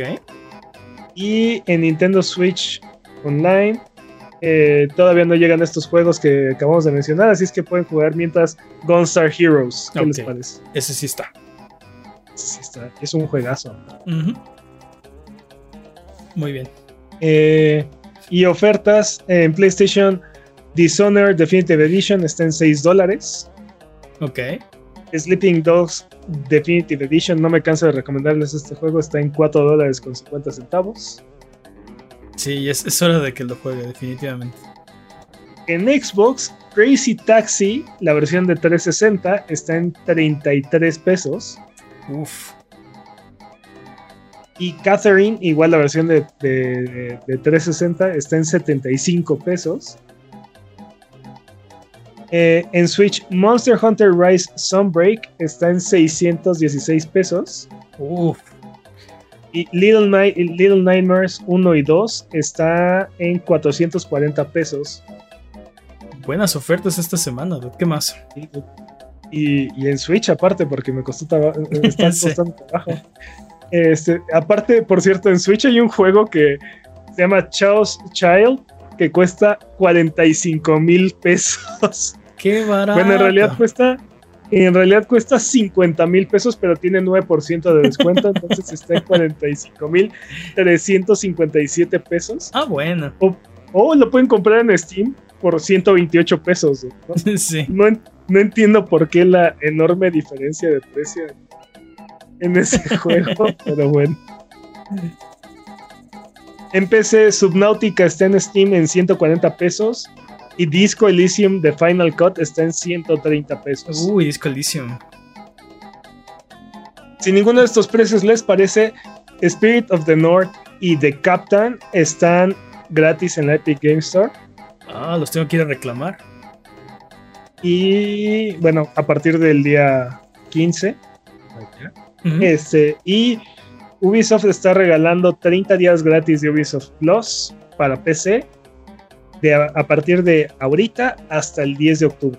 Es hora o sea- de ponerse al corriente con esos Assassin's Creed antes de que empiecen a salir los O sea, demás. tienen, tienen de aquí al 10 de octubre para reclamar estos 30 días, estos 30 días gratis. Ok. O sea, pero a partir de que lo reclamas, ¿tienes 30 días o acaban el 10 de octubre? Ah. Tienes, eh, a partir de que lo reclamas, tienes 30 días gratis y el último día para hacer el, es- esto es el 10 de octubre. ok. Y Perfecto. ya son todas las ofertas de esta semana. Ok. ¿Cuál es tu recomendación de la semana? ¿Con cuál deberíamos quedarnos? Ah, dude. Disco Elysium, Sleeping Dogs, Subnautica. Ah, sí. Ok, uno de esos, el que más les llame entonces. Sí. Ok, vámonos entonces de regreso. Eh, Sonido Boom, recuerda que se transmite en vivo todos los viernes en la noche, excepto hoy que es miércoles, en twitch.tv diagonal a Buget y todos los lunes se publica en tu plataforma de podcast de confianza y en formato de, de video en YouTube en su propio canal. La- el link al canal de YouTube está en la descripción de este episodio. Eh, ¿Qué te parece si dejamos de hablar de videojuegos? No, de videojuegos no, de noticias de videojuegos y mejor hablamos de videojuegos. Porque esta semana en Revolcade dijiste hace rato que no habláramos de GoldenEye para hablarlo aquí. Y aquí estamos ahora. Así que hablemos de GoldenEye, que creo que, no sé, me, me emociona mucho que, que lo vayan a lanzar, eh, el- no sé, el juego que recordamos de Nintendo 64.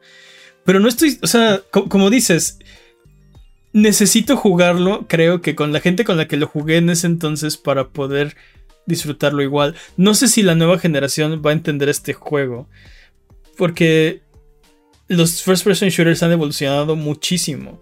Los controles Sí. de ese juego no eran muy buenos.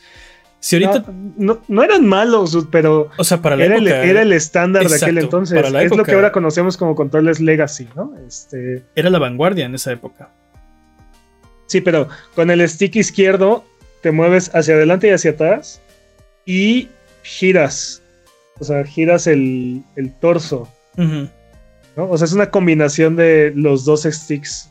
Este, y con y con los botones C ah, de los lados hacías el strafe Exacto. y arriba y abajo apuntas hacia arriba, hacia arriba, hacia abajo. Era- sí, era una cosa loca porque no tenía dos palancas el, el control de Nintendo 64.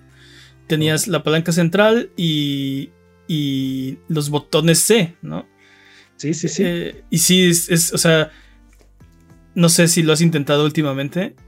Es súper incómodo. Cuesta, cuesta un poco de trabajo volverse a acostumbrar, pero tienes que pensar que es un juego mucho más sencillo y mucho más simple de lo que estamos acostumbrados. O sea, en realidad en ese juego no necesitas apuntar, o sea, no necesitas apretar. Tienes el botón R servía para detenerte y sacar la mirilla y entonces, este, digamos que te quedas anclado al piso y entonces con Entonces el con el análogo Sí. con el análogo apuntabas, ¿no? O sea, podías este, mover Ajá. la retícula. Pero en realidad en ese juego no necesitas hacer eso, salvo que le quieras disparar a, una especie de sniper que está muy lejos o algo así. Tampoco tienes las armas para hacerlo. Este, porque tiene un auto-aim bastante bastante amigable, ¿no? Bastante Sí, sí, sí. Bastante fuerte. Sí, Sí.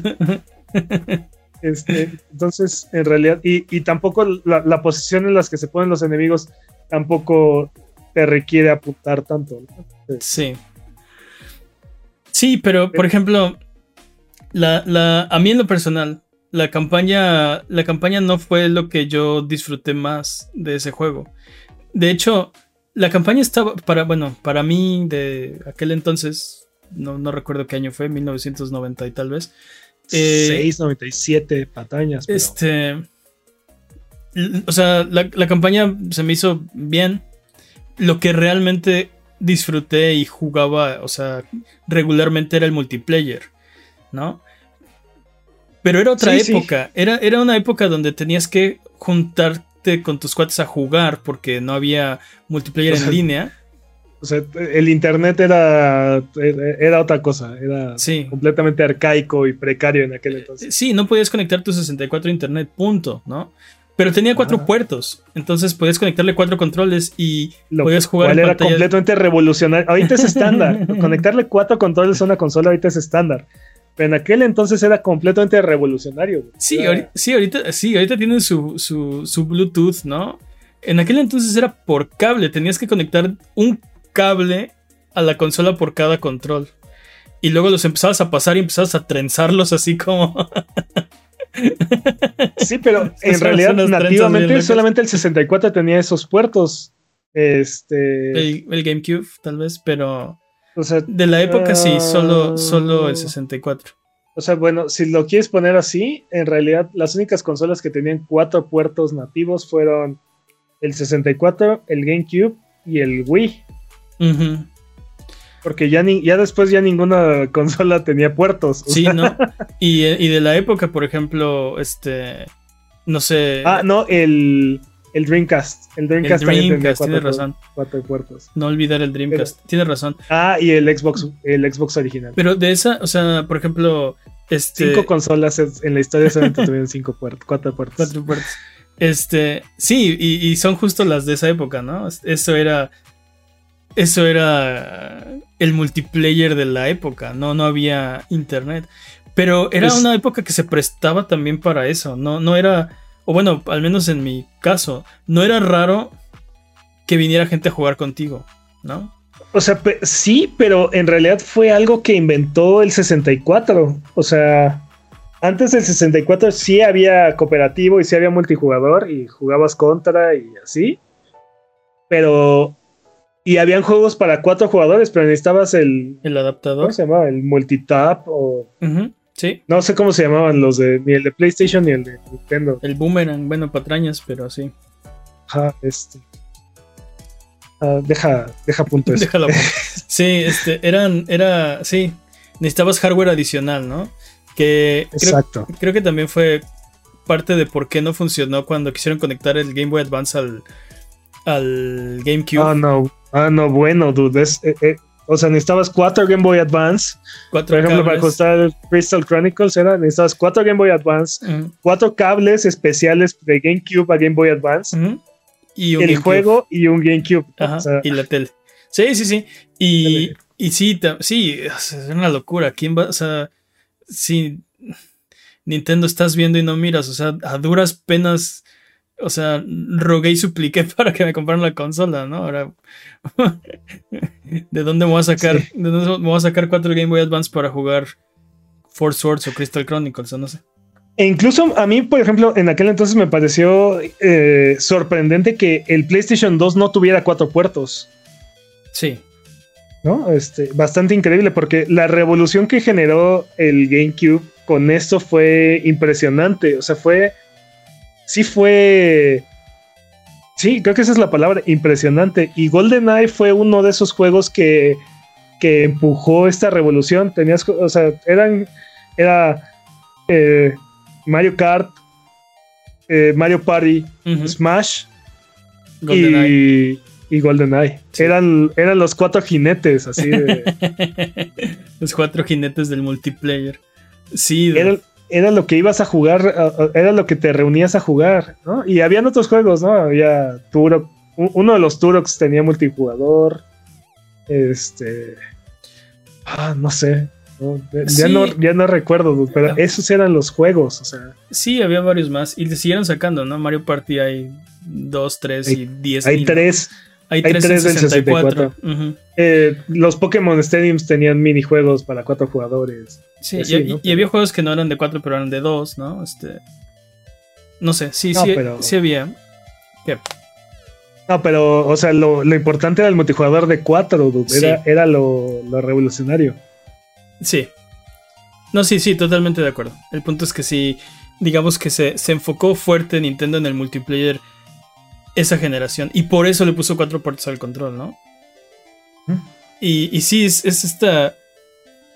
Es esta guerra ideológica que se hace, ¿no? Una compañía propone una cosa y su competidor, que tiene una consola similar, pero propone otra cosa completamente diferente, ¿no? Y, y eso es, y eso es muy interesante, dude. Eh, a diferencia de lo que pasó, por ejemplo, la generación pasada, ¿no? Este, la generación de Play 4. Ajá, y Xbox One. Y Xbox One, que tenía, o sea, fue la generación del Wii U, e, Xbox One y PlayStation 4. El Wii U nomás no, no, no, no funcionó, no fue suficientemente interesante. Y Xbox One y PlayStation 4 estaban ofreciendo prácticamente lo mismo, si no es que exactamente lo mismo, ¿no? Sí, el problema de ahí fue el lanzamiento, ¿no? El anuncio del lanzamiento. Fue, fue un fue un, sí, lo hemos hablado. No había, no había, pero ahí sí no hubo diversidad. Pero volviendo al tema de GoldenEye y, y volviendo al, juego, te digo, yo al menos de disparos creo que fue el primer juego que recuerdo haber este, jugado el multijugador así con intensidad y con, con tanta pasión, ¿no? Sí, sí, sí. Sí, se armaba. No, había, no, había, nada, no había nada que se pareciera al multijugador de, de GoldenEye.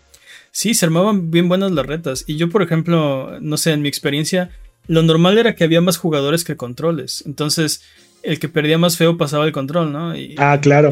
no, todos pasaban el. Depende cuántos. Depende cuántos hubieran, pero. Depende cuántos controles tengas y cuánta gente había. No, y cuánta gente había, pero la idea era que todos iban, en el orden que iban perdiendo, iban entregando el control. O sea, bueno, el que, como dices, el que perdía más feo entregaba el control.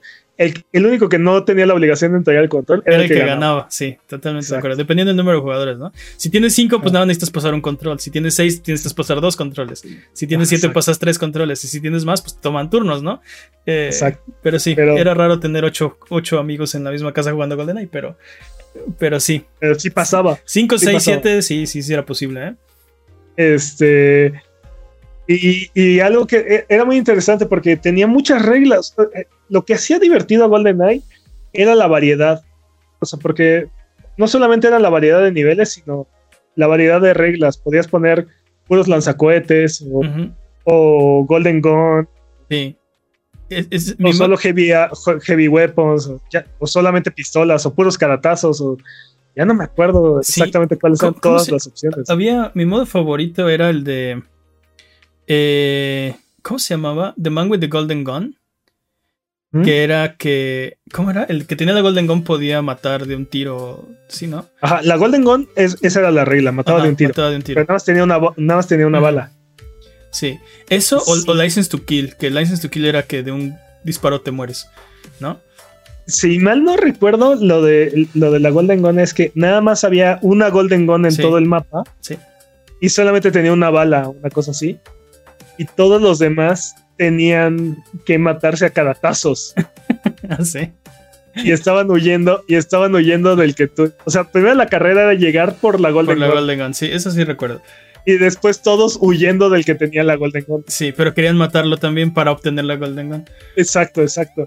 Entonces era matarlo a caratazos o No, pero O es no, no buscar la recuerdo. forma de, darle que- la vuelta y sacrificar a alguien más y, y matarlo mientras estaba matando a alguien más. Tenía, tenía muchas opciones y no recuerdo bien. De hecho, estaría bien volverlo a jugar para, para tratar de refrescar la memoria. Pero creo que la. O al menos como lo jugaba. O, este, te- tengo el recuerdo no, no muy claro. Pero según yo, la Golden Gun te mataba de un tiro. Pero Sí. las demás no. Entonces, el que tenía la Golden Gun iba, como cazando a los demás. Era muy fácil para él matar al otro. Este, Sí, pero los demás pero- tenían que balancear al, al de la Golden Gun para poderlo. Pero, pero Tumba. te digo, lo que yo recuerdo es que cuando, cuando jugabas con la Golden Gun, las armas que, las demás armas que aparecían eran muy malas. Pero o- tú podías, no- tú, tú podías no cambiar eso. Tú podías poner qué armas querías que aparecieran. Más o menos. No, te digo que. ah, e- y ese es el otro tema que quería tocar, porque dependiendo. O sea, jugabas el modo historia que. Como dices, a lo mejor y no era. Este. Increíblemente revolucionario, pero era muy bueno para. Sobre todo para. Digo, a, mucha gente le encantó y, y quiero, quiero aclarar que solo, eso fue solo mi experiencia, ¿no? Eh, La campaña para mí no, no era lo más interesante de ese juego. Eh, es que a pero mucha gente le encanta, le pali- encantó. palidecía en, en- en cuestión de profundidad. O. Sí, sobre todo profundidad en comparación con, con los juegos que estaban pasando en PlayStation 1, ¿no? Es. Metal Gear o Final Fantasy. Era una historia mucho más sencilla, mucho más eh, directa. Pero era una, era una historia muy cinematográfica, tenía muchos cutscenes y Sí, seguía, seguía muy bien la, la historia de la la película. trama de la película. Las ¿no? misiones este, estaban muy bien conectadas con lo que pasaba en las cinemáticas y con la película en general, ¿sí? Y conforme ibas pasando el modo historia y lo ibas pasando en mayores dificultades, ibas desbloqueando modificadores que ahorita ya no existen en esto en, en los videojuegos modernos, ¿no? Pero ibas, ibas modificando, ibas agregando modificadores ibas desbloqueando este, que la, que las supercabezas, que Sí. que, que- que salía confeti cuando matabas a alguien.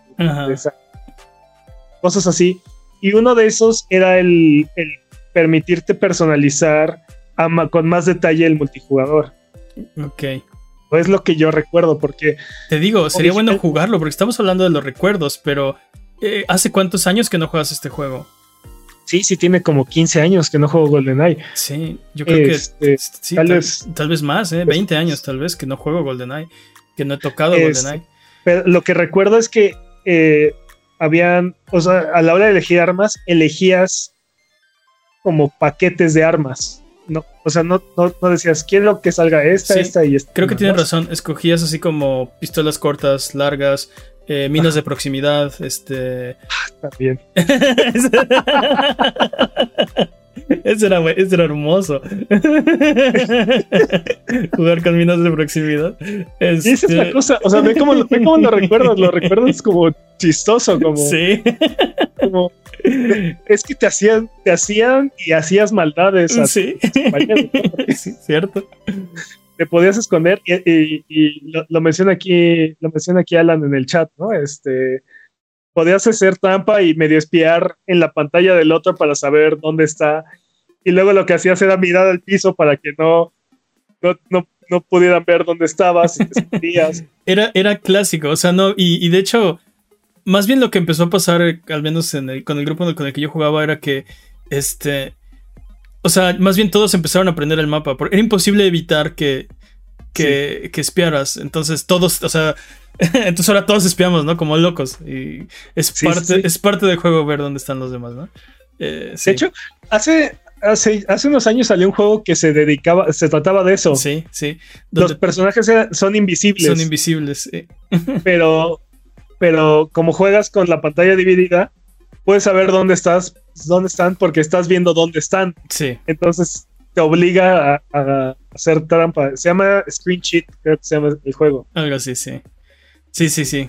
Sí, es, es justo ese concepto, ¿no? De, de, ok, vamos a, o sea, el juego trata de hacer trampa, ¿no? Eso que hacíamos en GoldenEye, Ajá, como, como instintivamente, bueno, no instintivamente, pero pues sí, era un poco inevitable. Es que la pantalla de tus oponentes está enfrente de ti, ¿no? Está muy difícil como...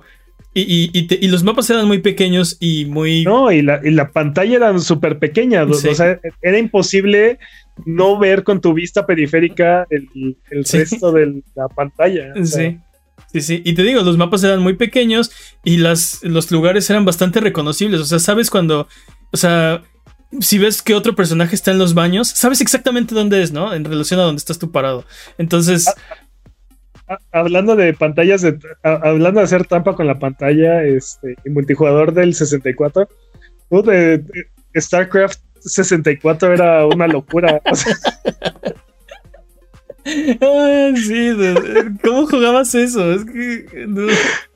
yo recuerdo, yo recuerdo que por ahí me topé una foto hace mil años de unos dos que pusieron un cartón así de plano, Sí, de- caja de cartón. Es que para- sí, porque. O sea, justo. ah, sin palabras, ¿no? Este. Sí, Era, era, era otra época, era algo malas completamente ideas de diferente. los videojuegos. Eso, Y ese es el punto, exactamente. O sea, está regresando uno de los juegos icónicos de esa época. Y aparte, me, me atrevería a decir, si no el primero, uno de los primeros y más importantes first person shooters creados para consola que demostraban que podían funcionar los first person shooters en consola. Sí, O sea, sí, totalmente. esta fórmula que después refinó Time Splitters y finalmente Halo perfeccionó. Sí. Yo creo, Pero- que, yo creo que Halo es el juego que, que demostró que la experiencia de consola es este. eh, ¿Cómo decirlo? Es valiosa, ¿no? No, no, pero no solamente, o sea, Halo, te digo, perfeccionó los controles de First Person Shooter Ujú. sola, al grado de que, de que ya se volvió eh, deseable o incluso preferible, ¿no? O sea, prefiero jugar Halo en, en consola que, que Sí. jugarlo con, teclado y, y Sí. mouse, ¿no? Cómodo. Algo que no tenía, por ejemplo, GoldenEye. Oye, Pues, más o menos. vamos a, Dime. vamos a cerrar, pero antes de terminar, quiero que me digas si crees que este juego es, es una novedad. O sea, ¿lo vamos a jugar para por la nostalgia cinco minutos y nunca más? ¿O va a regresar? Digo, definitivamente no va a volver a ser eh, la- el, el icono que era, ¿no? O sea, no. Nadie va a agarrar y va a decir, oh, sí, este es mi juego favorito. ¿Quién sabe? No, nadie, nadie, va- nadie lo va a descubrir, va a decir, oh, sí, este es mi nuevo juego favorito. Lo veo muy difícil. Pues, Y, y ha envejecido un poco mal, sí, así, los años han sido muy duros con él. Pero creo que es, es probable que, que mucha gente juegue el modo historia y lo termine así como Jimmy de repente una vez al año, ¿no? Una cosa así. Sí.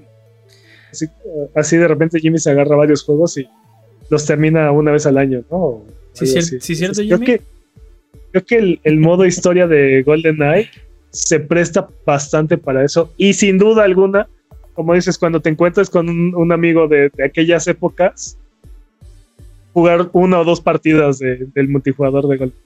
Sí, a mí me encantaría hacer eso, pero creo que cinco minutos y nunca más. No porque no quiera, sino porque hay muchos más juegos que creo que en un día cualquiera preferiría jugar más, ¿no? Pero la nostalgia es fuerte, así de, de querer probarlo, o sea, de querer volverlo a jugar un día, sí, claro que sí. Pero bueno, sí, sí. ya nos vamos. Muchas gracias por escucharnos, muchas gracias por venir a vernos, muchas gracias al Chachat Buget que está aquí desvelándose en miércoles, ya jueves. Sí. Muchas gracias por sus comentarios, muchas gracias por su buena onda. Eh, muchas gracias Jimmy, sé que estás en un voto de silencio, voy a respetar eso. Muchas gracias Peps. Un placer como siempre, Dude. Eh, ¿Algo que quieras decir antes de terminar el episodio de esta semana? GoldenEye. Bye bye.